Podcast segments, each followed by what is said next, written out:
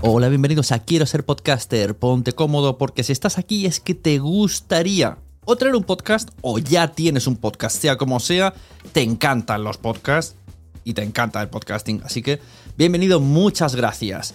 Te informo, en quiero ser podcaster.com tienes el botoncito para apuntarte a la newsletter. Ya tengo la newsletter, ya tengo donde deciros que os apuntéis.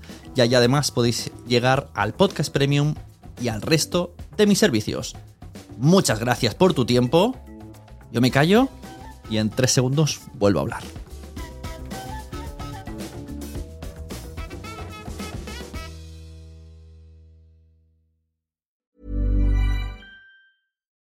Millions of people have lost weight with personalized plans from Noom, like Evan, who can't stand salads and still lost 50 pounds.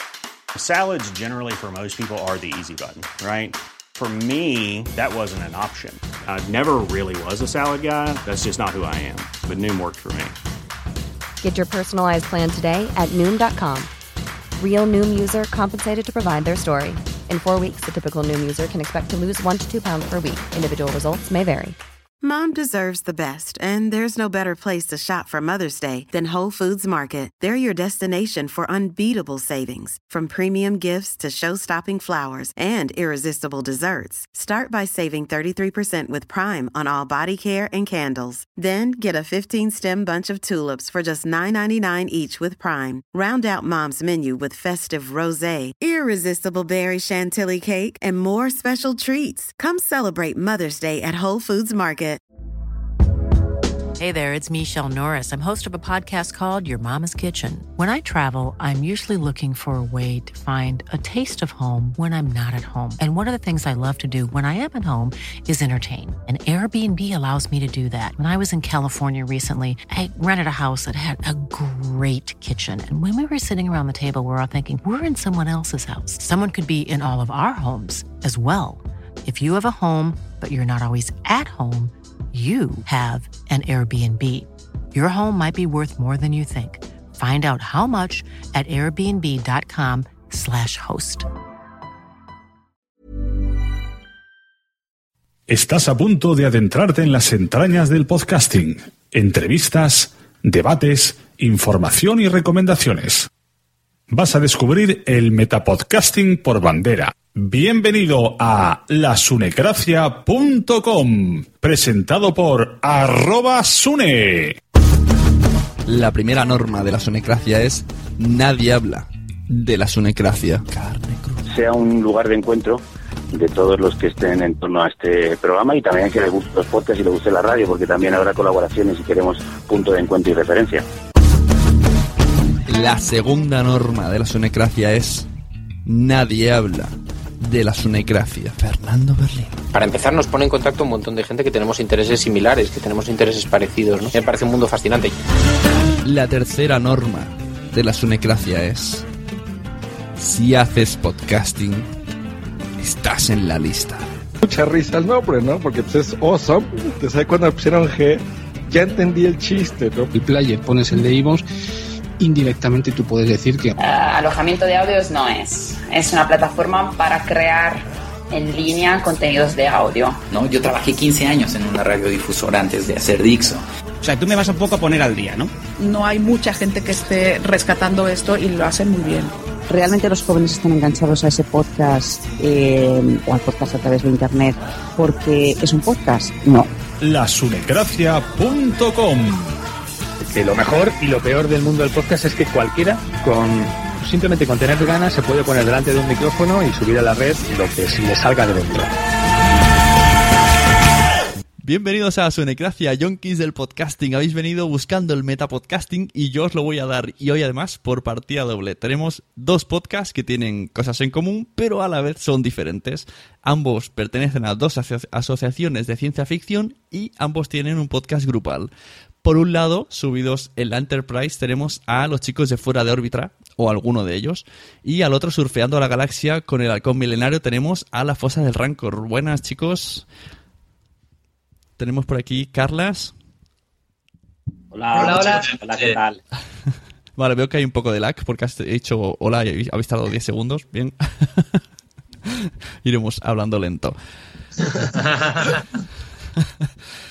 bueno, pues, eh, a ver, por parte de los, los, los órbitas. Los órbitas, ¿quién, ¿quién hay aquí? Carlas y... Eh, Luis F. Y por parte de la fosa de Rancor tenemos a... Eh, Josemi y Paco Villar. Bien. Eh, ¡Chape!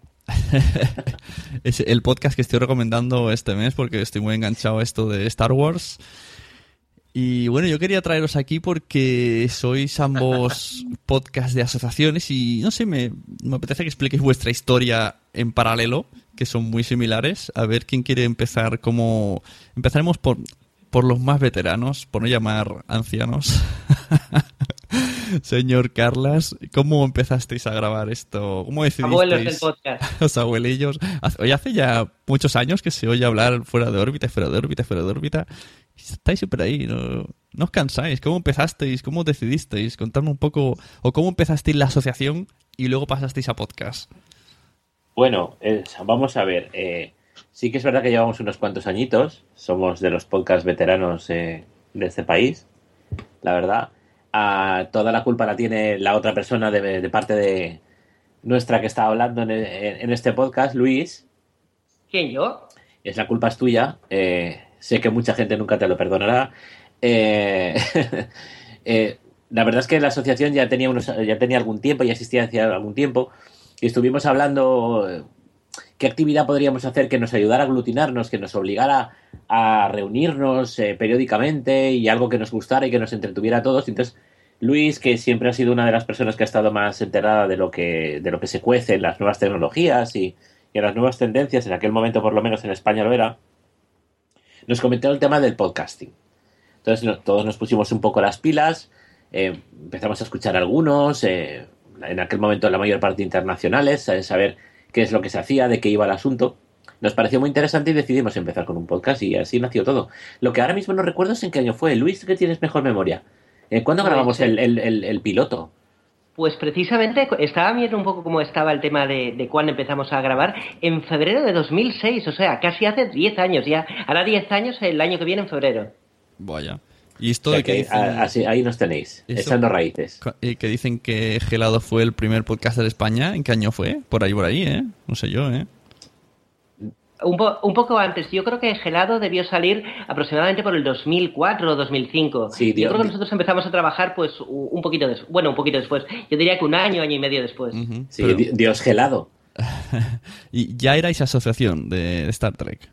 Sí. Sí. Ah, eso mola. Bueno, dejamos, un tiempo. dejamos ahí en pausa vuestra historia. Pasamos a la historia de la fosa de Rancor.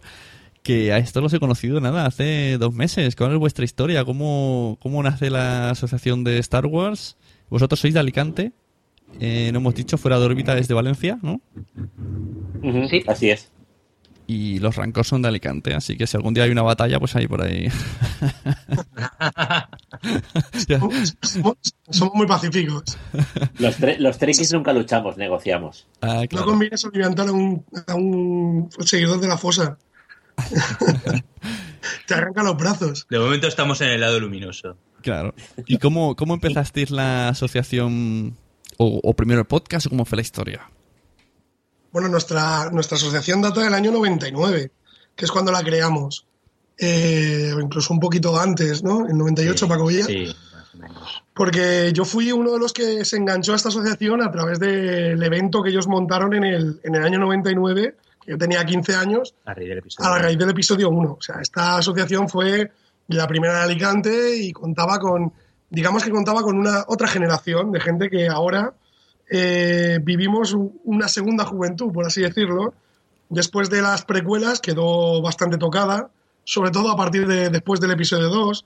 Hubo mucha decepción por parte de, de los aficionados y hubo un poquito de... Hubo una gran depresión que la hemos, hemos ido sobrellevando hasta que no sé, Paco Villa y yo estuvimos en el Star Wars Celebration De Europa. de Europa. Siempre hemos dicho que queríamos hacer algo. eh, la asociación estaba un poquito en stand-by. Mm, Acababan de decir que querían hacerlo de las películas y eh, abrimos el blog, que fue nuestro primer objetivo, abrir www.supervivientesdendor.es y queríamos ser un poco la referencia, dar un punto de vista diferente a lo que era las noticias de Star Wars en España, con alguna reseña, algunas cositas más cosecha propia. ese tipo de cosas. Empezar la. Y de repente cuando llevábamos dos meses, ¿no? Digo, em- empezar la asociación con el episodio 1 hay que tener delitos como hacerse, no sé, un- abrir algo del Real Madrid cuando el Barça gana siete años seguidos. No, Eso era antes eso era antes. Eso quedó muy local. Esto es, no hay huevo. O sea, el episodio 1 parecía que iba a ser otra cosa de lo que fue. Claro, eh, por eso te digo, igual que te he dicho que lo, lo que nos unió también nos desunió. eh. no llegamos a ver juntos casi el episodio 3 de lo, del chasco que nos llevamos. Para nosotros, las precuelas, pese a que las respetamos y eh, tenemos que defenderlas a capa y espada a veces porque Más que respetarlas es aceptarlas. claro, porque están ahí, forman parte de, del universo, pues eh, digamos que, en fin, tampoco todas las películas de Star Trek son buenas y no dejas de ser eh, Trekkie o lo que sea, ¿no? O sea, Vamos todo tiene su subida y su bajada. De... Eso ha ido, Pero bueno, lo que eh, vamos. eso ha ido a, a dañar, ¿eh? Danger, danger, danger. No, la verdad que. Pero bueno, mira, de- hablando de lo bonito, que digamos que lo que nos ha devuelto la ilusión ha sido JJ Abrams, el episodio 7, las Clone Wars de Filoni, también el, el movimiento fan que vuelve.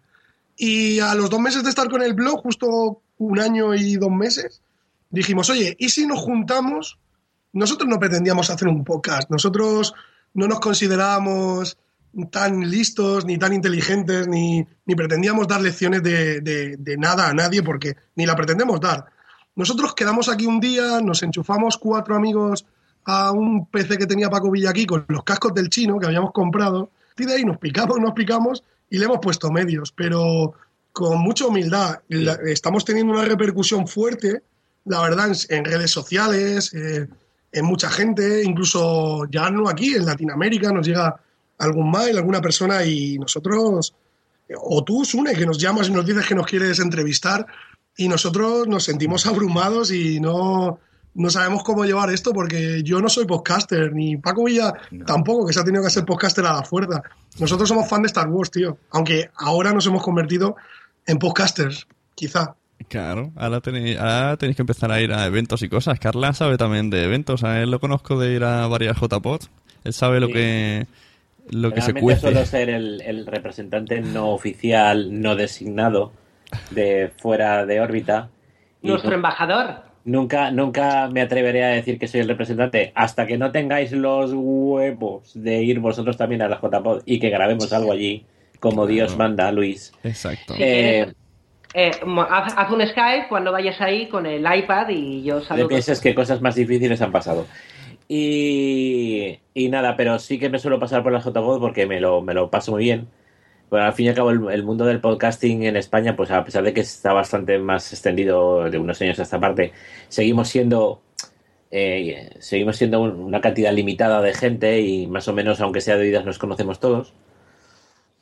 Nosotros también, pues por lo que estaban comentando los compañeros, pues nosotros también ya llevamos algún tiempo, lo tal también tenemos oyentes, pues repartidos pues por todo el mundo. La Mm. verdad, mm, algunos que son, sobre todo obviamente, eh, como grabamos en castellano, pues son, aparte de españoles obviamente, y españoles que han ido a vivirse fuera y que nos siguen oyendo, pues desde Alemania, o desde Holanda, o desde donde sea.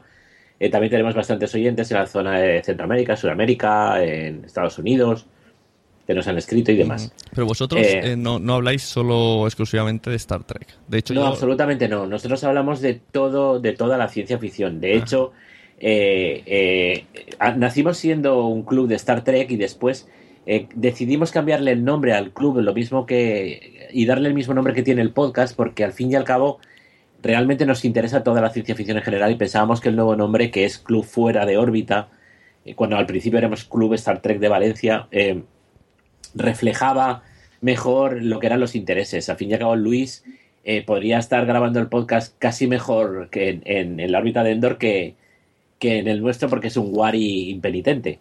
Eh, Bueno, que conste que tengo una pata en, en cada sitio.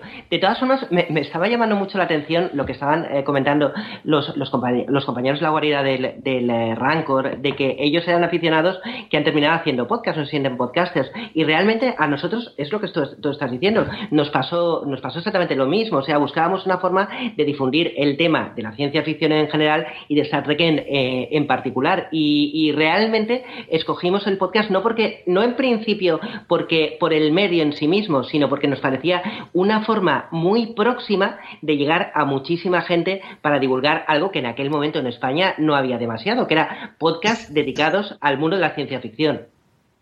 Eso digo yo antes, porque ahora. ahora es, es el- la tecnología y la ciencia ficción están ahí, por ahí, por ahí. Casi veo. Es que hace, hace 10 años realmente lo que había predominantemente era podcast de tecnología, podcast Eh. que estuvieran rela- relacionados con el mundo de, de- de lo que se llama lo, lo culturalmente disperso, lo, lo friki, aunque odio esa, esa palabra. Había relativamente pocos podcasts de cine o de cómic, por lo menos en España. En Latinoamérica, por ejemplo, que, que yo sí que he escuchado algunos, algunos podcasts, sí que había bastantes más podcasts, sobre todo del mundo de- del cómic, conocía yo, yo algunos y tal. Pero en España, este ámbito, que ahora efectivamente pues es, es lo que más lo, lo que más fácil es encontrar en el podcasting, había relativamente poco. Ahí sí que fuimos bastante pioneros. Culturalmente disperso. Veo una camiseta, ¿eh? En plan, yo no soy friki, soy culturalmente disperso. No, no, he inven- no he inventado yo el término, pero, pero me gusta bastante. yo ya tengo una camiseta que diga, no soy, no soy friki, soy mago de nivel 20. claro. Eres tú que no sabes, no estás al nivel, ¿no? Eh, bueno, y los chicos de la Fosa Rancor, yo sé que tenéis también oyentes VIPs. Que tenéis por ahí a, a Chicote. Sí. Un super, viciado. Sí, bueno, eh, ha sido un poco más la casualidad. Eh, Sabes tú que en el Twitter, y yo soy muy pesado, soy el, el encargado del Twitter, tú ya sabes que soy un poco pesado. y y al final, pues bueno, yo qué sé, no sé si es que le caí simpático o yo qué sé, al final de retuitearle todos los pesadillos en la cocina, pues al final, pues mira, oye, pues no- nos manda una pregunta, nos retuitea, nos echa una mano. También Claudio Serrano, eh, el doblador que estuvo, lo conocimos en el Salón del Cómic y es un tío fantástico. O sea, todas las personas un poco famosillas a las que, oye, le hemos hecho un poco de gracia, pues la verdad que nos han echado una manita, nos han, eh, quiero decir, en las redes sociales y nosotros agradecidísimos con ellos. Carlos, Carlos Serrano, ¿quién es? El que le pone la voz a Batman en. Bueno, sí, en. la Aguanta. Rachel. Vale, ya, ya, ya sé quién es. Ah, que también sale, pone la voz en muchos de la de, Mira, de- de Endo. le ha puesto, le ha puesto Sí. cuando le pongas el bo- eh, se ponga la tele en anuncios, mira, el anuncio de Orange lo ha puesto él, el anuncio del Toyota lo ha puesto él. O sea, Claudio Serrano es la, es la voz, como él dice, es el, ver- es el mercenario de la voz de España, es un tío que dobla muy bien. Vale, yo lo tengo ubicado. Bueno, ¿y cuánto, cuántas personas sois en fuera de órbita? Porque yo sé que sois un huevo y la madre. No, la madre dejó de venir. Eh, en, cuanto al hue- en cuanto al huevo, eh, somos menos que éramos. Llegamos a ser, hemos llegado a ser 10 grabando a la vez, lo cual provoca ciertos problemas técnicos, obviamente, por la calidad del sonido. Pero ahora mismo grabamos habitualmente, somos 6, ¿no, Luis? Eh, somos ahora mismo seis grabando habitualmente. En la misma Eh, habitación.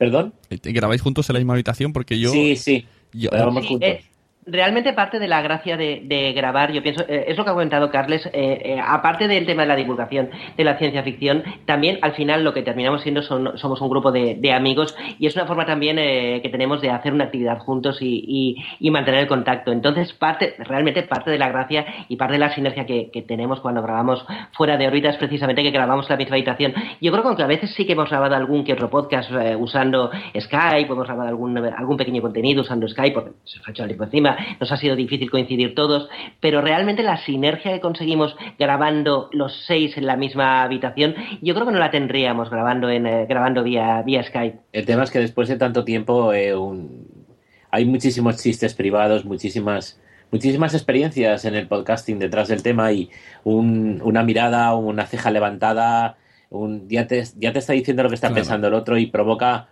provoca un- un- una dinámica, yo que en nuestro podcast que eh, si bien a veces puede llegar a, tocar, rayar los límites de lo caótico, yo creo que resulta muy especial y muy divertida. Sí, sí, es- es- se nota bastante cuando se graba junto.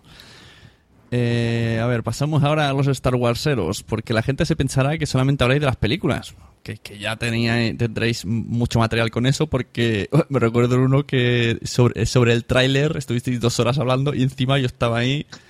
Yo soy aquí más, en, en esta llamada soy más de Star Wars, he de confesar. Pero Sí. también habláis de otras cosas. Shame, De- shame on you. Bueno, nosotros, vamos a ver, sí que somos los eh, primeros en, en- en hacer un podcast exclusivo de Star Wars y en esa, eh, esa exclusividad sí que podemos presumir de, de Sí, ser ellos. bueno, están los amigos de Star Wareando de México. Sí, por supuesto, no, pero yo me refiero en, En España, en España somos los España, eh, entonces, pues bueno, la, como está diciendo José la gente ha respondido bastante bien. Y bueno, tenemos la suerte de tener también a un gran editor, que es el que nos monta todo el tema del programa a posteriori. Muchas cosas luego se quedan en la sala del montaje, ¿no? Como una, como Sí. una película, cuando cortas las escenas inéditas, cortas las cosas que no sirven o las tomas falsas.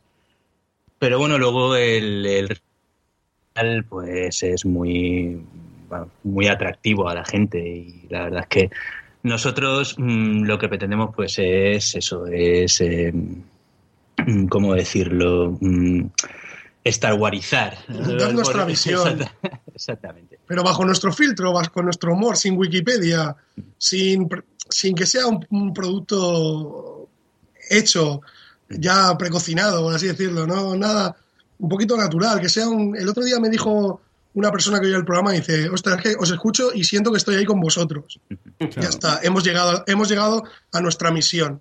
Si lo que usted busca es respuestas, el profesor Barros da clases de filología, dos hablan más allá de... Y como comentas, pues efectivamente, no solo son las películas, que es que eso también es lo que pretendemos, ¿no? Dar un poquito más la visión más allá de las películas, de la serie de, de las series de televisión, que pueden estar bien, pueden estar mal, eso ya, el- pero nosotros tratamos de fomentarlo, que, bueno, como nos decía un amigo, es que esto se vende solo. Bueno, pues sí, se puede, se promociona solo, pero si tienes a alguien que te lleva de la mano, pues siempre va a ser más mejor. fácil, exactamente. Sí, por ejemplo, el, el especial que va a salir ahora, que lo hemos grabado del episodio 3, quizás sea la película que menos nos gusta. Bueno, seguro que sí, la que más nos pueden meter caña. Pero cuando escuchéis, el, por ejemplo, la gente que escuche nuestro especial del episodio 3, que saldrá esta semana, pues verá que no nos hemos centrado en la película. Le vamos a contar un montón de cosas sobre antes del episodio 3, durante y después, que se va a imaginar un episodio 3 que está narrado entre cómics, novelas, arreglos de después. Se va a encontrar con un final de saga que dirá, hostia, ¿y por qué yo no vi esto en la pantalla? O claro, ¿por qué yo vi esta? Y claro, le vamos a dar otra, Otro enfoque. otro enfoque. Es- eso es lo que, lo que Claro. darle un, otro- otro- otra visión. Sí, sí. A mí me gustó mucho. Me gustó cuando hablasteis de la banda sonora y trajisteis a un especialista en música y. O sea, podría estar hablando de la banda sonora de Star Wars como de una orquesta cualquiera, porque no se basaba en Star Wars y te explicaba detalles de la orquesta y sí, estuvo muy, muy interesante. Él es, él es músico, es miembro del club, fundador, es molo, tiene un, un podcast que se llama Game Effect de videojuegos, que no tiene nada que ver, su padre es compositor y sabíamos que yo desde el, desde el primer momento que sabíamos que le íbamos a traer, sabíamos que la gente iba a flipar porque él, él no, no te iba a poner la mancha imperial, te iba a decir esto es Darth Vader, no, te iba a decir el por qué, por qué suben los platillos, qué significa, si la, me acuerdo de los detalles que dijo cuando la canción estaba abierta o cerrada, qué significaba el lenguaje musical. Cosas, mira, ese es un programa que quería decirlo, eh, que yo no lleve el peso del programa, que lo tengo que presentar, ni Paco Villa más o menos tampoco, o sea, se lo carga un ajeno y disfrutamos, por eso te digo que yo lo de podcaster mm, fue uno de los programas que menos intervení y que mejor me lo pasé. Y está siendo un éxito, ¿eh? Y está siendo un éxito, es- es de los más Hemos descargados. recibido muchas felicitaciones de ese programa y la verdad es que estamos muy orgullosos. Sí, Eh, disculpad, ¿qué número es? Es el de, over, de, de Malakili Malakili, Overture. ¿Es el 9 o el 10? Es el 10. El 10, el número 10, porque era el 12 el que grabamos. El 10 de la segunda temporada. El 10 de la segunda temporada. Me lo apunten pendientes. Luis, no, te lo descargues ahora que el ancho de banda. Eh, Ángel puso de Malakiri Overture, especial bandas sonoras, pone. Aguante. Es muy bien. Y La verdad que es un podcast para el que le guste la música, cualquier persona que le guste la música, lo puede disfrutar, pero del minuto uno a- al, al- al final, sin problema. Además, va, va a escuchar una cantidad de cosas que va a decir, hostia, pues no, no ni caigo ni... Fue, fue increíble, la verdad. Sí, sí. Y también salto a fuera de órbita. Este sí que quiero recomendarlo a todo el mundo, el de las películas de Pixar. Pues eh, es que Sí, ese es reciente. te pones a escucharlo y... Ese lo he oído, ese lo he oído, está Claro, muy bien. es que eso... De momento está solo por la mitad. Eh, eh, la producción de Pixar es tan extensa que, que te lo hemos tenido que dividir por la mitad, entonces tu- tuvimos que tomar una decisión y decir, bueno, pues llegamos hasta aquí y nos guardamos la otra mitad, estamos esperando a que se estrene ahora en verano, se estrene Inside Out, no recuerdo aquí cómo lo van a llamar. Am, ¿Esa cuál es?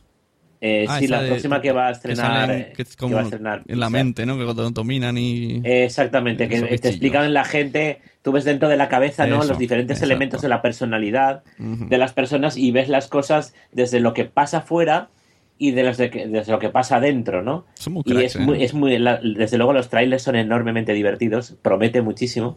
Entonces cuando se estrene esa película eh, retomaremos y grabaremos la segunda parte y terminaremos con todas las, comentando todas las películas de Pixar.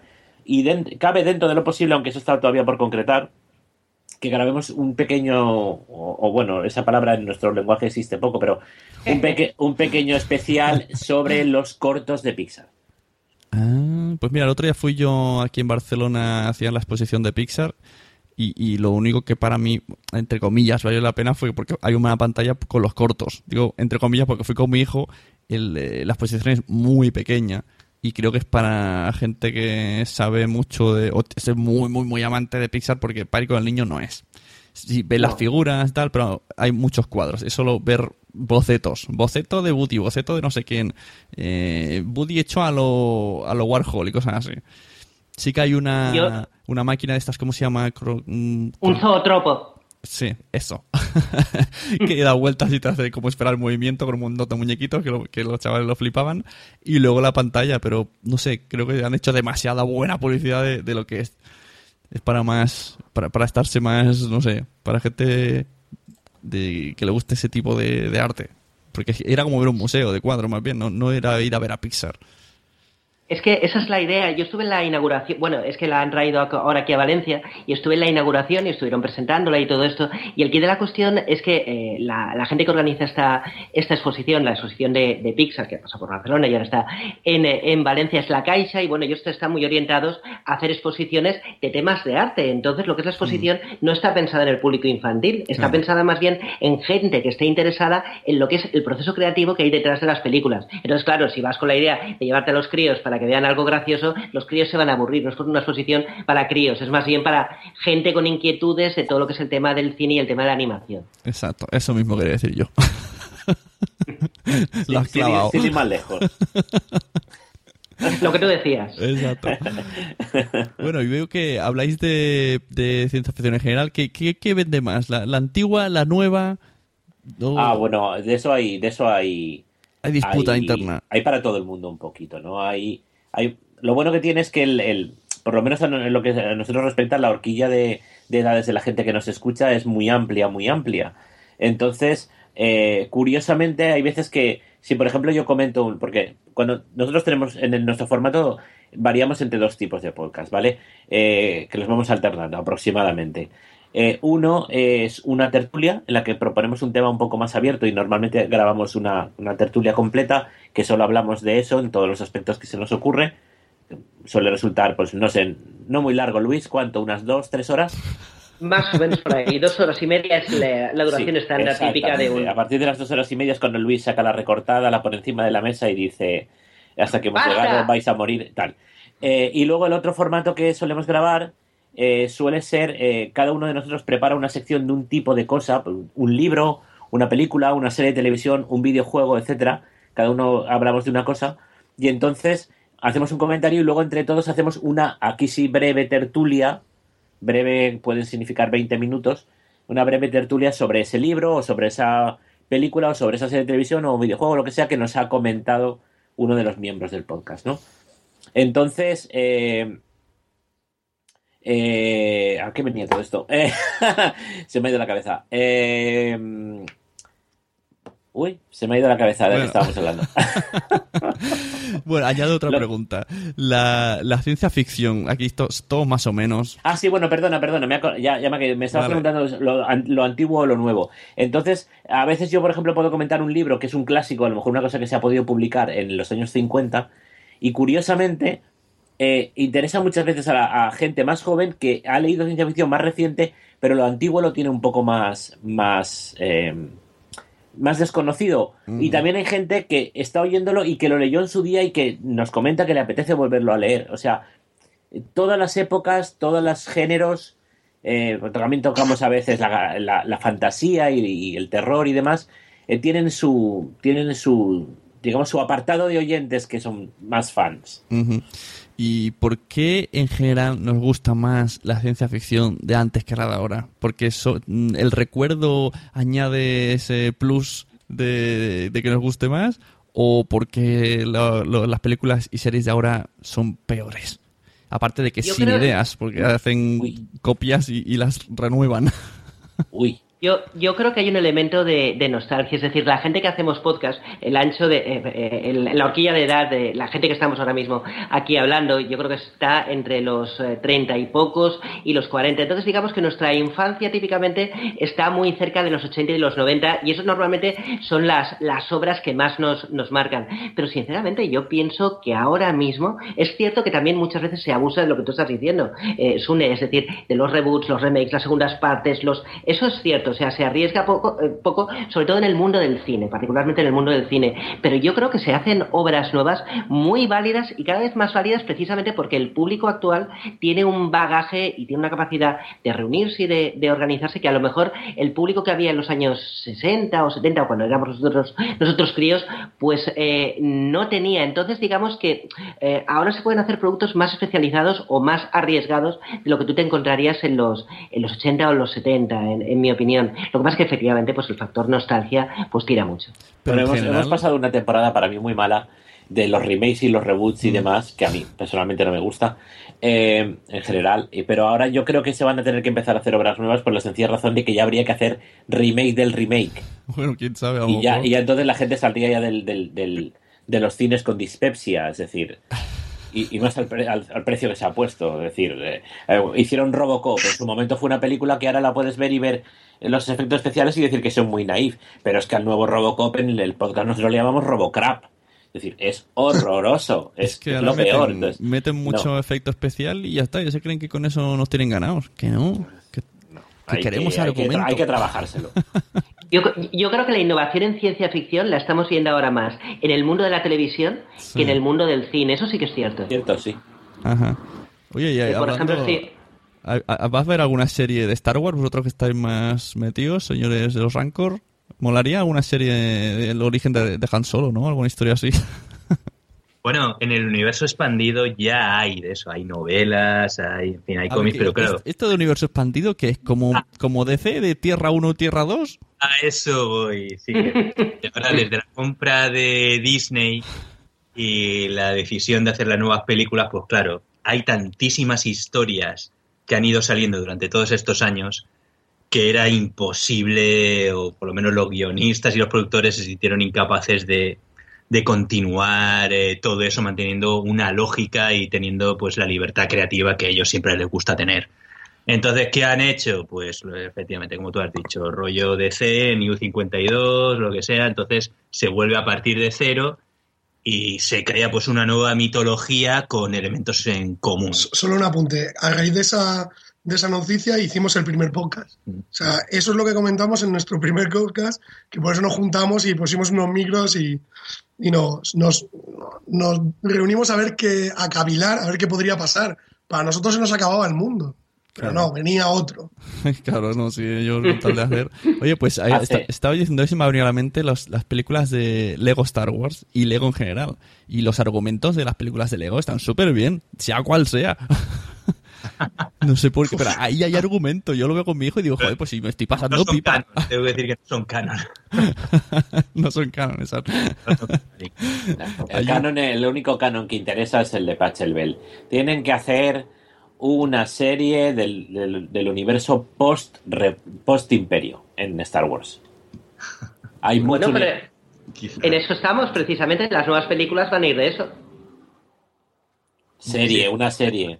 ¿Cómo se llamaba la, la novela? Luis, Luis Mayorgas. La novela, la novela que estuvimos comentando, el universo de... eh, La de- trilogía de, Timor, de la Nueva República de. Timorizán. La trilogía de la Nueva República, heredero del. Fantástica, Sí. Acabas de tocar, acabas de tocar oro.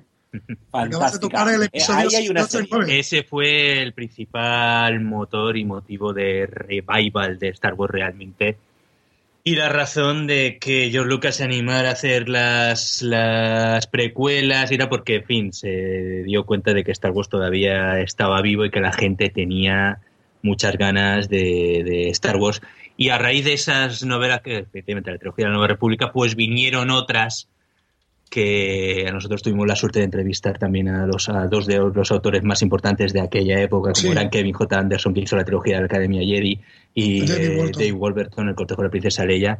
Y bueno, pues mm, generó todo un nuevo, claro, lo llaman un universo expandido porque expandía todo ese universo, toda esa historia que en aquel momento solo estaba muy encorsetada en las tres películas originales.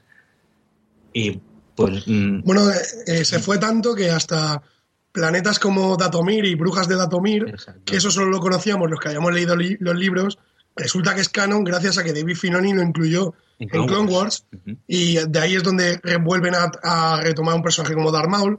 Y tienes guiños en... en- Paco ya ha hecho varias traducciones de, de entrevistas a Timothy Zahn que te quedas muerto.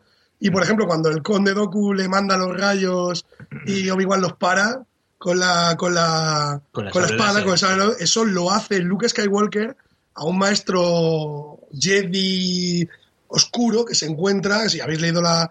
Es, lo, Claro, es una de las cosas que le hace. Y entonces, o sea, que te quiero decir que dices, se copió George Lucas. El creador no se copia de nada. ¿Comprendes? Hace guiños, ¿no? Hace guiños. Sí, como Ben-Hur y la Como carrera de Ben-Hur y la carrera son homenajes. Ahora, ahora que has dicho... Y, y nos da la razón, nos da la razón el primer podcast que hablamos, que es que eh, siempre, para los que hemos leído y hemos estado tan empapados de todo, o incluso más el público americano que ha tenido acceso a toda la novela, nosotros aquí ha llegado todo con cuentagotas y gracias a medios de traducción y cosas así hemos conseguido, o comprar los originales, que aquí mismo tenemos algún original, hemos conseguido leer alguna cosa, pero eh, sí que dijimos una cosa que hemos- creo que hemos dado en el clavo, que es que siempre vamos a ver, a ver, o sea, si no se llama Thrawn, el próximo almirante se llamará Pepito, pero sí que van a, no paran de lanzarnos guiños, ¿eh?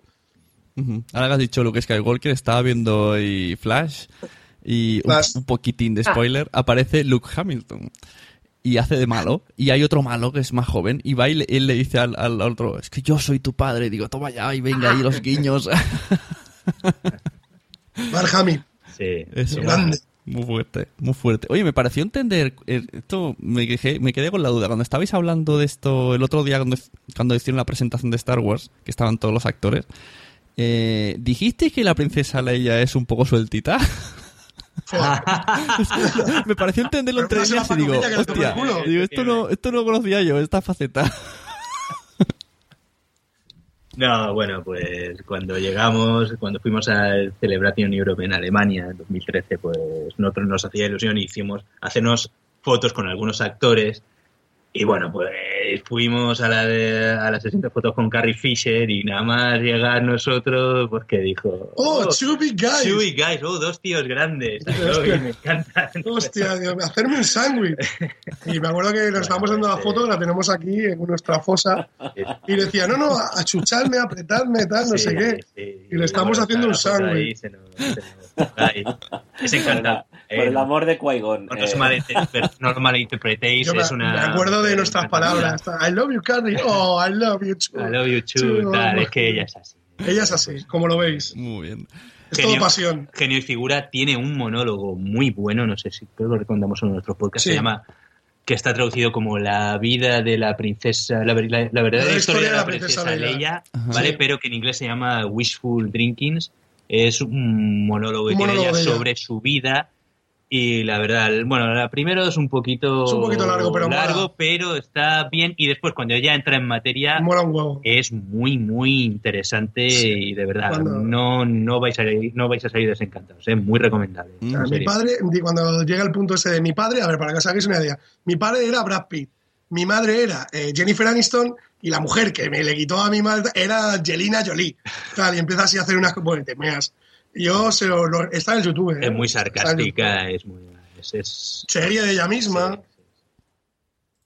Yo, yo he leído un libro de Carrie Fisher eh, que salió publicado en castellano, que es eh, Mi vida en esta galaxia, que es un poco la línea que estáis diciendo vosotros, y es muy divertido. Y es una persona, cuando la lees, pues se ve que ha tenido, ha pasado por un montón de historias, ha tenido problemas de drogadicción y tal, pero es una persona muy incisiva y muy divertida de leer. Sí, sí, sí, sí. Hablas con ella y la verdad es que te das cuenta de que efectivamente no es el personaje, es que ella es así. Por eso es. que- nada. Mira, lo he buscado en, en- en Amazon ahora mismo. Mi vida en esta galaxia. Tú- Tendré en cuenta.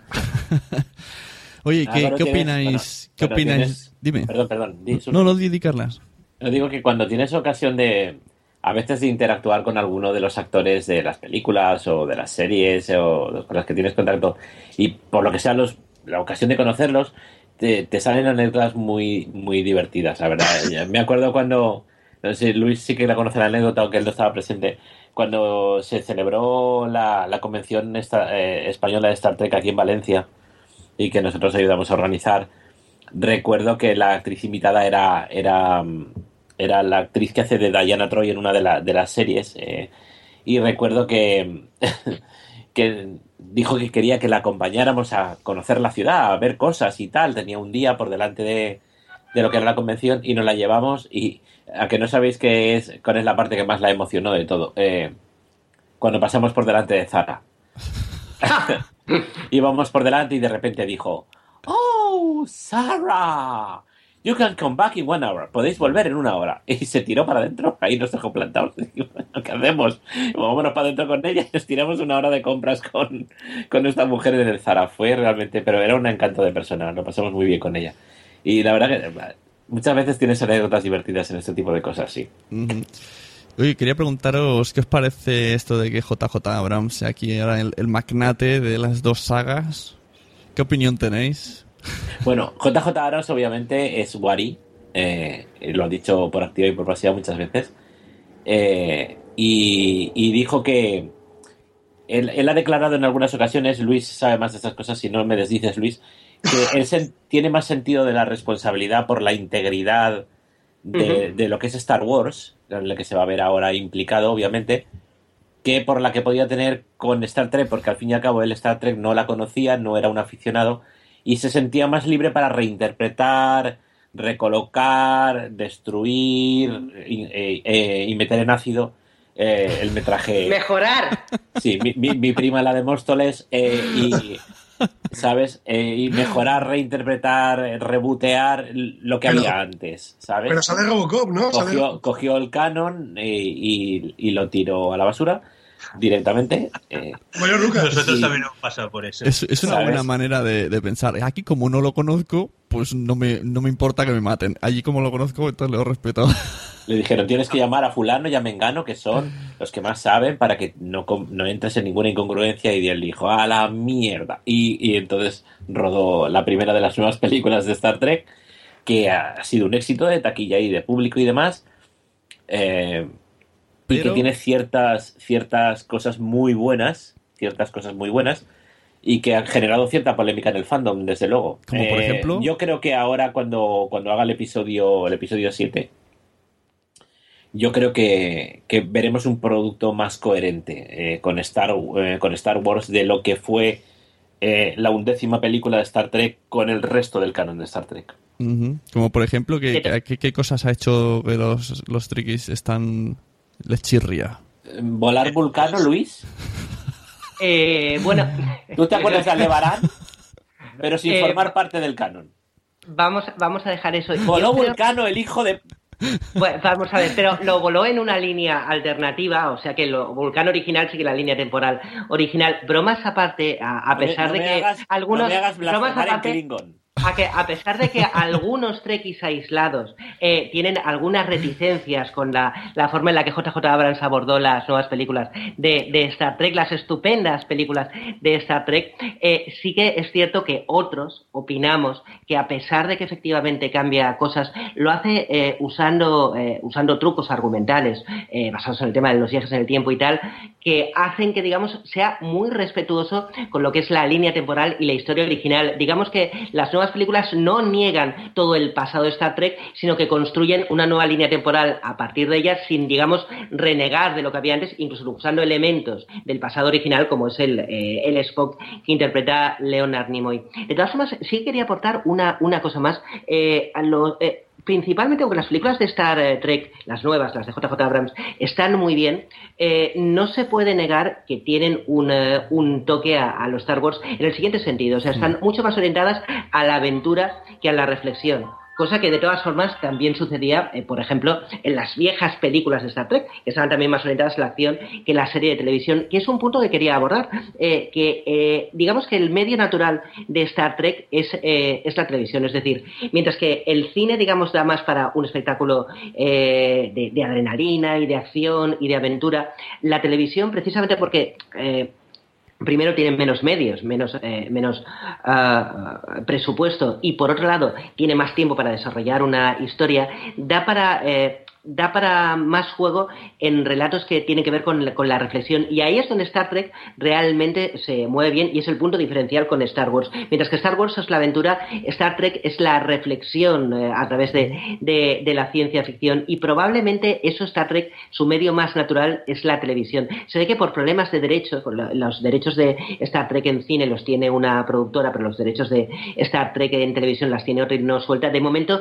no ha prosperado la posibilidad de hacer nuevas series para televisión de Star Trek, pero yo creo que eh, se está esperando un poco el que eh, en el momento adecuado, bien por temas de derechos, bien porque quien lo estime oportuno quiera liberar el, el producto, eh, terminaremos teniendo una nueva serie de, de, Star Trek y creo que será un producto muy, muy, muy atractivo. Ajá, porque yo creo la, que lo harán cuando yo creo que lo harán cuando se grabe la tercera película que está prevista de Star Trek y que digamos cierre este esta nueva línea temporal que ha, que ha creado JJ Abrams, que Dios confunda, eh, yo creo que harán una serie en esa misma línea.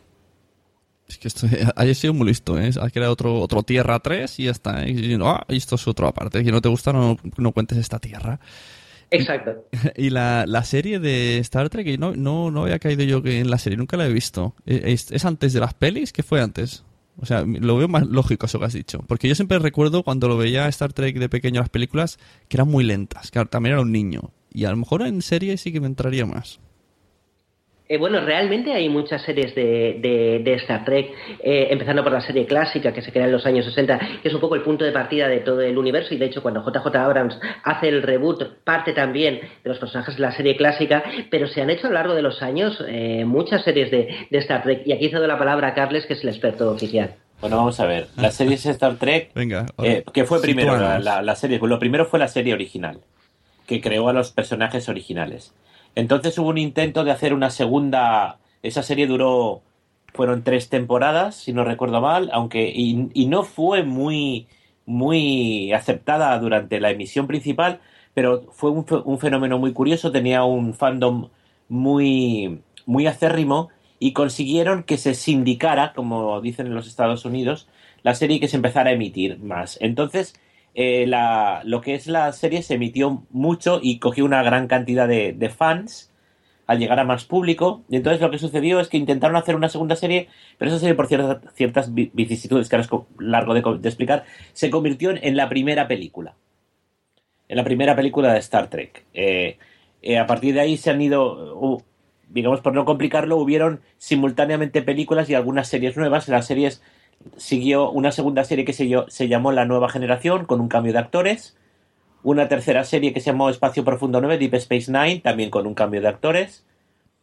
Y una cuarta serie que se llamó Voyager, también con cambio de actores, obviamente, cada vez con, con, con diferencias. A veces era en el Enterprise, a veces eran otras naves, a veces era una estación espacial. Y recientemente pudimos ver Enterprise, que era una serie que, una vez más, es una precuela, sucede antes que en la línea del tiempo real, digamos, sucedería antes que la serie original.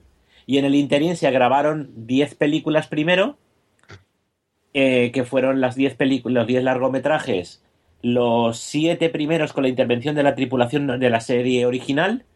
En, la- en el séptimo intervienen las, las tripulaciones de la primera y de la segunda serie, es la película que fue el relevo, la séptima película. La octava, la séptima, octava, novena y décima fueron con la tripulación de la serie La Nueva Generación, la segunda serie que hubo. Y ahora recientemente se han hecho estas dos nuevas películas que reinterpretan el universo de la primera serie. De- después de esta explicación, creo que le debéis un favor a JJ Abrams, porque a mí me dicen, para ver Star Trek tienes que ver todo eso, y, y- o te vas a JJ Abrams que se ha inventado Tierra 4, digo, vale. A ver, lo bueno que tienen las películas de JJ Abrams es que son autocontenidas. Claro. Tú puedes ir a ver, eh, puedes ir a ver Star Trek eh, del año 2012 y, y la, y la siguiente, ya sí que necesitarías tener la dinámica de la primera, sin haber visto absolutamente nada de, de- de Star Trek anterior, ni películas ni series. Pero evidentemente, saber quién es Kirk, Claro. saber quién es Spock, saber quién es McCoy, saber quién es Uhura, etcétera, etcétera, etcétera, pues realmente es muy enriquecedor. Muy enriquecedor. Claro, Entonces, si tú, te, por ejemplo, ahora te pones la serie original, la calidad de los efectos especiales, estamos hablando de una serie de los años 60. Ujú. Es auténticamente naif. Lo ves y dices, qué retro, ¿no? O sea, están ahí en una nave espacial, se supone que viaja más rápido que la luz entre las estrellas y están ahí intentando controlar la nave y está todo lleno de interruptores. Clis, clas, clas, clis. Por el amor de un dios. ¿Qué es esto? Pero, pero realmente es una, una, una serie que se atrevió en su momento, fue muy pionera porque se atrevió a tratar temas muy candentes, quitándoles todo el hierro a base de llevárselos al espacio. Si, por ejemplo, había un problema de racismo, pues ellos inventaban un planeta en el que la mitad de la cara era blanca y la mitad era, era negra. En la mitad de la población lo tenían lo blanco a la derecha y lo negro a la izquierda y la otra mitad de la población al revés. Y se llevaban a matar. Y tú lo veías completamente estúpido y no te dabas cuenta que estabas extrapolando esa situación al racismo en nuestro mundo en los años 60. Pues sí. Por ejemplo. Yo, yo quería aportar a eso, la- a veces se pierde desde nuestro punto de vista la perspectiva de lo in- tremendamente innovador y lo tremendamente arriesgada que fue la serie de Star Trek, sobre todo la serie original. Eh, yo precisamente, bueno, no sé si lo sabéis, eh, una de las actrices de la serie clásica de Star, de Star Trek, Michelle Nichols, que interpretaba a Uhura, bueno, se ve que ha tenido un pequeño, un pequeño ataque y estamos un poco esperando que, que ver lo que dicen lo- los médicos y tal, pero bueno, han salido, se han recordado hoy en los medios distintas historias y, y- y se ha comentado una que a a mí me gusta mucho. Es una historia que siempre cuenta Guppy Goldberg. Guppy Goldberg, la actriz, comentaba que es una gran fan de Star Trek y de hecho terminó trabajando en una de las series de Star Trek. En la, en la segunda serie, la, en la nueva generación. Efectivamente, y ella comenta que cuando era cría, pues bueno, estaba viendo la televisión y bueno, pues en un momento determinado, pues vio por primera vez Star Trek y vio a la oficial Ujura. La oficial Ujura es en, en los años 60 la oficial de comunicaciones de la nave estelar Enterprise y empezó a corretear por toda la casa diciendo, mamá, mamá, está saliendo por la tele una mujer negra y no es la criada. Y ella comentaba que en ese momento tuvo la revelación de que a pesar de ser una mujer y a pesar de ser negra, ella podía llegar a ser lo que quisiera. Eh, entonces, lo que os quiero decir es que el, el valor que tuvo Star Trek en aquel momento de, de- de hablar de- del racismo o de, o de hablar de la integración de, de- de la mujer o, o de hablar de una serie de temas sociales en aquel momento usando la metáfora de la ciencia ficción, a veces lo perdemos de vista, pero fue una serie realmente innovadora. Y valiente, muy valiente. De hecho, Michelle Nichols, por cuestiones de diferencias como actriz con, con su personaje y con cómo lo llevaban en la serie, eh, estuvo a punto de dejar la serie y fue el propio Martin Luther King el de la que le tuvo que convencer de que continuara por lo que significaba para la comunidad negra y para las mujeres en, en particular. Sí que tienes tu historia. Antes, cuando has dicho lo de los efectos especiales, me venía a la mente, cambiando un poco de tema, eh, vi una vez una de estas películas antiguas de Doctor Who, que yo soy bastante fan. Bueno, tampoco muy, muy, muy como los ultras fans. Y, y me hizo gracia que había, vemos por aquí. había, había una carretera, carretera totalmente lisa, con tres piedras, y venía un Dalek, que se supone que el Dalek puede destruir la galaxia. Pero tenía que pasar siempre por la carretera lisa, iba esquivando las piedras y digo, este, este va a acabar con el universo. si le pones una piedra ya no puede pasar. Eso- Pero ¿qué hace ese cubo, ese cubo de basura corriendo por ahí? Pero bueno, yo oye, yo creo que cuan- cuando ves una serie de, de, ciencia ficción antigua tienes que verla en el contexto, porque es muy Claro. fácil con los medios que hay ahora y los efectos especiales y todo esto, eh, reírse de, de- de ella. Y realmente muchas veces no te das cuenta de lo pionero que pudo ser, pues por ejemplo, pues no sé, por ejemplo, ahora nos puede parecer que la versión, volviendo a Star, a, a esta, a Star Wars, que la versión, la, la versión de la, de la película original, sin retoques de George Lucas, de efectos especiales, puede parecer ahora muy básica en cuanto a efectos especiales, con las maquetas y tal, pero aquel, en aquel momento, la forma en la que se trabajó con las maquetas de las naves espaciales en la batalla de Yavin, en el ataque contra la estrella de la muerte de los X-Wing, fue, eh, fue algo impresionante donde se innovó muchísimo a nivel tecnológico. Y ese tipo de cosas tienes que tenerlas en cuenta también. El momento en el que está enclavada una película y lo que es capaz de innovar en ese momento a un nivel técnico. Pues justo, Esa, esa secuencia de, Pues justo- del episodio 4 es épica. es- justo la de Star Wars, yo veo que no chirrían. Sí que notas, hay un plano cuando está, creo que en la fosa, es con el Rancor, que se ve como dos imágenes raras, pero, pero no chirría nada. Mi hijo es- es- las- ahora tiene cuatro años y se las ve constantemente, las tres antiguas. Y él, él no nota nada raro y yo veo y digo, vale, a lo mejor está un poquito retocada la imagen, pero mm, o sea, lo veo bastante actual. O sea, no- el tío tenía una- un coco que no veas para hacer todo eso. Y los disfraces y, y el mundo no chirría hoy día. También es cierto que probablemente has visto la versión editada, la, con efectos especiales nuevos. La versión original, digamos que los efectos especiales, eh, digamos, prácticos son algo más evidentes para el público actual. Señores de la Fosa Rancor, ¿algo que añadir sobre esto No, de... estábamos diciendo que es que lo que tú decías, Une, que son películas intemporales que resisten muy bien el, el paso del tiempo, no como otras más antiguas, como por ejemplo, yo que sé, Tron o... Eh, o- a Tronito Carla, ¿eh? Fighter. A Tronito Carla, ¿eh? Examina tus sentimientos, Carles, sabes que es verdad. Street Fighter, has Mira, dicho... papá, mira, papá, me gusta Tron, punto. ¿Has dicho Street Fighter? Y bueno, eh, no, el último es eh, eh, The Last Starfighter. último Ah, vale, vale, digo, hostia. me Vamos al tortugo de La, chocolate la Tito maquinita recreativa Pero que el se mete en los... Que creo que fue la primera vez que se usaron eh, eh, gráficos CGI, ¿no? En una, una película, pero los CGI de aquella época, que ya esto era poligonales y, vamos, era, era tremendo. Hechos Y bueno, por Pixar, también decir no que... mal. ¿Eh? Creo que estaban hechos por Pixar, los gráficos de efectos Por Pixar, especiales sí, sí, de sí. Tron, es- esa parte la hizo Pixar. Sí, sí, sí. Ese, ese beat. Sí. Y bueno, como, como decía, como decía Luis, ¿no? Que los efectos de Star Wars que marcaron una época, y de hecho, eh, gracias al éxito de la Guerra de las Galaxias de Star Wars en aquella época, animaron, ¿no? A la Paramount y tal, a eh, eh, que se hiciera a, re- a retomar la saga de Star Trek en formato de, de películas, ¿no? Porque Star, Wars fue en el 77, pues dos años después tuvimos en el 79, creo que fue, Sí. la, la primera de, de Star Trek, Star Trek The Movie. Y después, pues, bueno, pues ya siguieron con todas las, sí, las siguientes. Pero mucho, películas. mucho cuidado cuando estamos hablando de Star Wars porque eh, sois ya veo que estáis muy puestos en Pixar, en Star Trek, en efectos y tal, pero cuando hablamos de Star Wars estamos hablando de Lucasfilm, de Sonido Skywalker, de THX, eh, estamos hablando de muchas cosas que se han innovado al cine. Eh, estamos hablando de Ben Barr, que le puso aquellos sonidos. O sea, Star Wars es una cosa, más sus maquetas son otras, más John Williams es otra cosa, más Ben Bart, más Frank Oz, que dirigía aquellas maquillas, aquellos animatrones, aquellos Town Town, que sí, que cantan. El Rancor canta, claro que cantan, pero coge, va- eh, vayamos, on- vayamos, hagamos como en el episodio 1. Oh, qué mala. Vale, una película que no sea Matrix del año 99 que supere al episodio 1. Una película del año 77 que supere a Una Nueva Esperanza. Una película del año 80 que supere la batalla de Hoth. Una película del 83, ya te lo pongo más fácil, que, que, que, te- que supere, no sé, la batalla de Endor. Porque yo no, voy, yo no he visto una batalla espacial mejor de Endor. Sigue siendo impresionante en este momento. Y cuando, suena, y cuando suena John Williams por detrás eh, y dicen, ah, por esos superdestructores, yo me sigo educando. o sea, it's a trap. Bueno, y los efectos, El, los, el- los el efec- sentimiento es mutuo. los efectos también antes eran manuales y se nota ese, ese sonido de la espada de luz, eso no... Yo creo que el mejor es el de los, el de los, el de los turboláser que se hizo golpeando con un martillo en un cable tensado de, un- de una torre eléctrica. Bart. Magnífico, magnífico. Todavía recuerdo aquel, aquel, aquel, eh, documental que hicieron precisamente sobre eso, cómo se crearon los efectos de sonido de Star Wars. Era realmente interesante.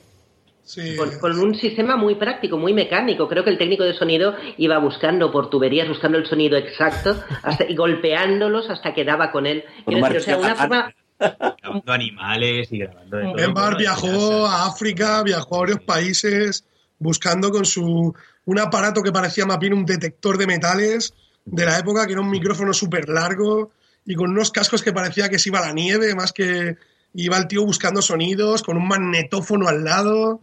Y la verdad que... Y bueno, todo ese, todo ese trabajo le valió un, Un Oscar. Oscar. honorífico a él en la época en la que ganar un Oscar todavía significaba algo, no como ahora. Y en, Sí. y- y en España, ¿cómo veis el tema ciencia ficción? Antes, ahora, en el futuro. En películas. Yo creo que ahora en, es- en Bueno, España, a ver, en cuanto a la- al fandom, por lo que estamos hablando de, de cómo proliferan los, los podcasts sobre ciencia ficción y fantasía y demás, eh, eso te está indicando que hay un, que hay un mercado, eso como mínimo. ¿Cuántos, ¿Cuántos especiales hay de la era de Ultron? Si pongo era de Ultron en Evox, ¿cuántos me salen? ¿Mil? ¿Dos mil? Luego también hay que tener, en cuenta, por ejemplo, eh, ya si estamos hablando de lo que es producción, eh, aquí la verdad es que no ha habido gran cosa, ha habido algunos intentos nefastos, como fue el caso de, de Plutón Verbenero y cosas por el estilo, pero últimamente el Ministerio del Tiempo está marcando una tendencia mm, que está interesando mucho. Sí. Vaya pedazo de serie que nos hemos marcado y que la gente por, por ser marca española a lo mejor no la ha querido ver. Y el No, que la ha visto le, le ha encantado. Vamos, no, no sé por qué nos ponemos a veces tanto prejuicios si, si hemos hecho un producto al fin de calidad y Es, magnífico, es y hay que oír a los ministéricos, ¿eh? Sí, sí, sí. Sí, el, eh, el- el hallazgo para mí de- de- del Ministerio de- del Tiempo, sobre todo, es que es una serie que tiene el presupuesto, que tiene una serie de televisión española, es decir, no muy alto. Entonces, no han intentado inventar la rueda en cuanto a efectos especiales, sino que han hecho una serie de ciencia ficción muy basada en los guiones, muy basada en los diálogos y usando nuestra propia idiosincrasia, nuestra propia historia y aderezándola con elementos de, ciencia ficción. Es decir, han hecho un producto que no es cutre, que no se ríe de la ciencia ficción y que es muy nuestro. Y yo creo que por eso ha funcionado tan Ujú. Bueno, pues no sé, yo si queréis vamos terminando. Primero una opinión, última opinión de la, la esposa del Rancor sobre JJ Abrams en el nuevo episodio que, que podemos esperar. ¿Sí? ¿No? Pues bueno, a raíz de los trailers, a ver lo que pasa, ¿eh? que eh, si nos retrotraemos al, al 98, 99, los trailers del episodio 1 pintaban una maravilla y luego fue lo que fue. Pero eh, ahora, pues bueno, todo apunta a que vuelve eh, esa magia, ¿no? Ese encanto, porque claro, JJ Abrams, como ya habéis dicho, era más fan de Star Wars que de Star Trek. O sea, este- las nuevas de Star Trek molan tanto. Y, y bueno, pues eh, eh, tiene, ¿no? Tiene ese, como habéis dicho, ese respeto y de hecho la forma de rodar ha sido totalmente distinta a las precuelas sin tanta pantalla El verde, sin tanto eh, CGI. Los mismos actores eh, han salido en varias declaraciones diciendo lo agradecidos que se sienten de haber podido palpar las naves, los escenarios, los... Claro, tú ves cómo se los míquinos de las precuelas y todo era pantalla azul, pantalla verde y tal, y claro, como decíamos en más de un podcast que eh, no, no No ayuda transmite. al actor a, a- a meterse en el, en el papel ni en el personaje, ¿no? tampoco es que Hayden Christensen tuviese mucho de actor. Y también lo importante que esto es, es una cosa que es, muy no, no, claro, sí, sí, pero es que esto es importante. Eh, la química, que eso es lo que falla en las precuelas Total. totalmente. O sea, Natalie Portman y Ewan McGregor y Hayden Ay, Christensen, que no no digas tiene, ninguna. o sea, es que no tiene, es como el agua y el aceite, tío. No, Sí, no, no, no, no. no. Pero No, se llama pero. Mark Hamill, Harrison Ford, Carrie Fisher, pues a lo mejor no Son los actores de él, pero eh, tiene una química entre ellos que funciona, tú lo como espectador lo, lo, lo sientes, te lo transmiten y en pantalla pues pues va como vamos. No, a raíz de eso solo quiero añadir que hay, hay gente, o sea, que dice, ah, está el rumor que salió hace dos días que quieren hacer el tercer spin-off, a lo mejor va a ser de Obi-Wan Kenobi. Yo creo que no. Oh, que vuelva Iwan McGregor, que vuelva... Pero ¿qué vuelve Iwan McGregor, Dios mío? Que le peguen un lapidazo a Iwan McGregor y a todos aquellos. O sea, o sea, se- no, o sea, lo único que bueno es irlandés. Lo único que escocés. escocés, ahí lo único que hay bueno es el whisky. Todo lo demás, o sea, no, de verdad, eh, hay que hay que echar la vista para adelante y, Sí, nuevas Y historias. Nuevas historias, nuevos personajes. Y tanto.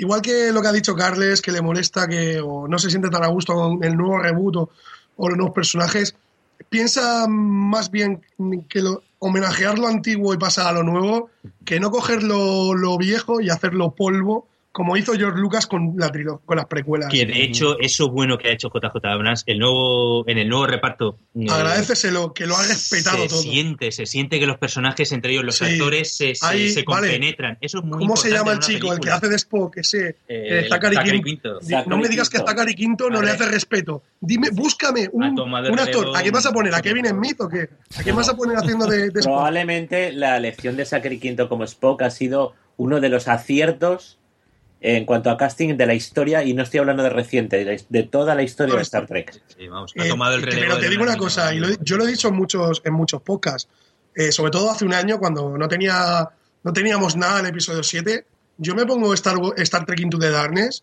y me voy a ese planeta sombrío, solitario, donde hay un tío ahí disparando unas naves, unos tíos que bajan, que, di- que la tía se caga de miedo cuando tiene que ir a hablar con ellos. Tío, yo estoy en el planeta. A mí me llevas a Naboo y me salen los Gungan, tío. Y a mí me dan ganas de bajar, de casa. lamentable. más grande acá esta vez. Ah, Jar Jar, ¿tú qué haces aquí? Tú, grande. Ah, Pues haremos una bongo. O sea, hay un tío que cogió el episodio 1, le quitó 45 minutos y la película te cuenta lo mismo. Lo mismo. Elefanto medio. Entonces, eso no lo puedes, tío, por lo menos es ¿Estás que dices, que lo primero que pasa en el episodio 7 es que ma- matan a, a Jar Jar? JJ lo ha dejado caer, ¿eh? Lo ha dejado caer. ya JJ quería poner en el tráiler un cadáver de Jar Binks, pero no le dejaron los... ¿Cuántos no iríamos a verla solo por eso? es que pasa una cosa como bien habéis dicho. JJ Abrams es fan. Igual que se ha cogido un fan para hacer una cosa que está, por cierto, bastante protegida por una cosa que se llama Lucasfilm Story Group. O sea, donde, y, y la Disney, que lo tiene un poco pillado de los huevos, que por eso se decía que no iba a dirigir el episodio 8. Eh, yo creo que en Star Trek deberían de haber hecho un poco lo mismo. Haber dejado que algún fan mm, con dotes de dirección, pues coño, lo hubiera hecho. ¿Qué más les daba? Claro. Simplemente. Ah, pero a lo mejor no lo hubiera hecho mejor, ¿eh? Abrams es espectacular y lo sabían. Querían un, querían un blockbuster. Y eso lo tuvieron. De todas formas, los Trekkies también tuvisteis vuestro Jar Jar en, la, en el personaje de, de Wes Crusher, era el... el- Wesley el- Crusher, el, Wesley Crusher, el, el niño coñón. Estás hablando con el maestro Villa. Uf, uf, uf, era, Por era amor de Dios. ah, desapareció en las películas no sale y a quien haya que hacerle darle las gracias pues De todas maneras, hemos podido disfrutar del actor que hacía de Wesley Crusher. Yo he podido disfrutar mucho de él como actor eh, y ya más adulto, riéndose de sí mismo y de su época en The Big Bang Theory. No sé si lo habéis visto alguna vez. Eh, Sale muchas veces el actor eh, riéndose de sí mismo, ¿no? Eh, sobre aquella época, porque los personajes de The Big Bang Theory son fans de Star Trek, obviamente. ¿Sabes lo que, lo que acabo de recordar? Que los de Lode, como no soy muy bienvenido en Lode, de- decían que yo era ese personaje. Lo dijeron en, en Twitter una vez. Crusher Para burlarse de mí dijeron que eso era ese, el, el niño coñón ese. y yo no sabía quién era. Digo, ¿esto qué es? Hasta que alguien me explicó, no, que se han metido contigo. Digo, ah, vale. ¿Sabes? Pues era un adolescente que siempre eh, llegaba para salvar la situación. Cuando todos los adultos habían fallado, a él se le ocurría hacer lo que debía de hacer porque era un niño prodigio. Y todos, mira qué listo el niño de mierda. que, que nosotros con una carrera en la hasta acabamos de quedar como unos gilipollas. Pues, ¿Sabes lo que me pasó eh, hoy en, en el trabajo? Estoy con mi padre y me dice, hostia, tío, ayer fui al cine y he visto un tráiler de Star Wars. Y yo, ¿sabes? Con, con el icono este que se pone con el 6, así con los ojos así como, ¿qué me estás contando? y dice que sí, que tiene muy buena pinta. Y yo, pero, ¿pero ¿qué me estás contando? ¿En qué, ¿En qué mundo vive, papá? Si a él le gusta un montón Star Wars, yo tengo un montón de figuritas. Tengo Perdona, yo, yo llegué a Star Trek por mi madre. Mi madre era, mi madre era Trekkie. Absolutamente. Mi madre vio la serie cuando se estrenaba. Cuando se empezó a ver aquí en España, mejor dicho. Obviamente. Claro, la serie original, ¿eh? Esas son las herencias que molan. Vamos, por Dios, hombre. O sea, las joyas y el dinero, va. Claro, queremos series y, y muñequitos. Yo aún sigo coleccionando muñequitos de Marvel y de Star Wars. Figuras de acción. Figuras de acción, sí, sí. bueno, pues eh, muchas gracias por haber asistido a esta invitación grupal. Me hacía gracia esto de meter a dos asociaciones de dos películas o de grupos de diferentes que, que eh, comúnmente parece que, coloquialmente parece que se llevan mal, pero que va, esto... Que va, que va. Eso es, ¿Qué va? Eso es un mito. Eso es una tontería. Lo- probablemente todo aficionado a Star Trek es aficionado también a Star Wars y probablemente todo aficionado a Star Wars odia a Star Trek. O sea, que no hay, problema. Suele pasar así, es verdad. y Una luego cosa están... no, no podía estar sin la otra. Todo está en perfecto equilibrio con la fuerza. Bueno, pues eso, eh, muchas gracias. Fuera de órbita, ¿dónde podemos escucharos, encontraros, leeros, seguiros, Venga, Luis, tú te lo sabes de memoria. enviaros jamones? Pues, por ejemplo, eh, podéis eh, ir a nuestro blog para buscar donde tenemos todos los podcasts colgados en eh, fuera, fuera de órbita.org y también si queréis mandarnos cositas, pues nos podéis mandar a la cuenta de correo fueraórbita.gmail.com. La estamos cambiando, pero de momento con la de creo que si no ya funciona ya, no tardará ni horas en funcionar fuera órbita arroba fuera órbita.com. Sí, fuera órbita, no, fuera órbita punto, eh, fuera órbita arroba fuera órbita punto org. Ah, ORG, esa sí, también. Creo que me vais a... Os Luego me lo paséis os- por os- email para ponerlo en las Os notas. pasaremos un email para no hacer a los oyentes. Y luego también lo que podéis es seguirnos a través de Twitter, que es arroba clubfdo. Eso es facilita. Muy bien, muchas gracias. Y la fosa de Rancor, ¿dónde podemos encontraros, escucharos, leeros?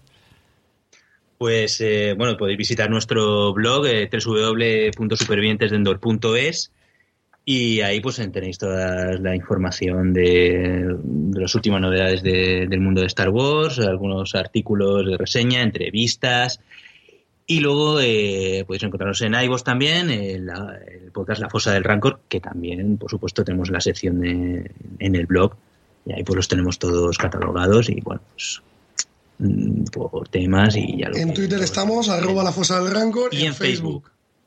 Y si quieren mandarnos un email y yo qué sé, pues, con alguna amenaza o algo así, pues la fosa del Rancor arroba gmail.com y supervivientes de Endor arroba gmail.com. ¡Sape! Nada de desintegraciones. bueno, pues nada, muchas gracias, lo dicho. Un saludo y nos vemos. Gracias a vosotros, ha sido un Gracias, placer. gracias por la invitación, Sune. Larga y próspera vida y que la fuerza os acompañe. Que la fuerza os acompañe. Si te ha gustado este audio, compártelo en las redes sociales. Ves a iTunes, busca la Sunecracia y deja una reseña con 5 estrellas. Nos vemos en los podcasts.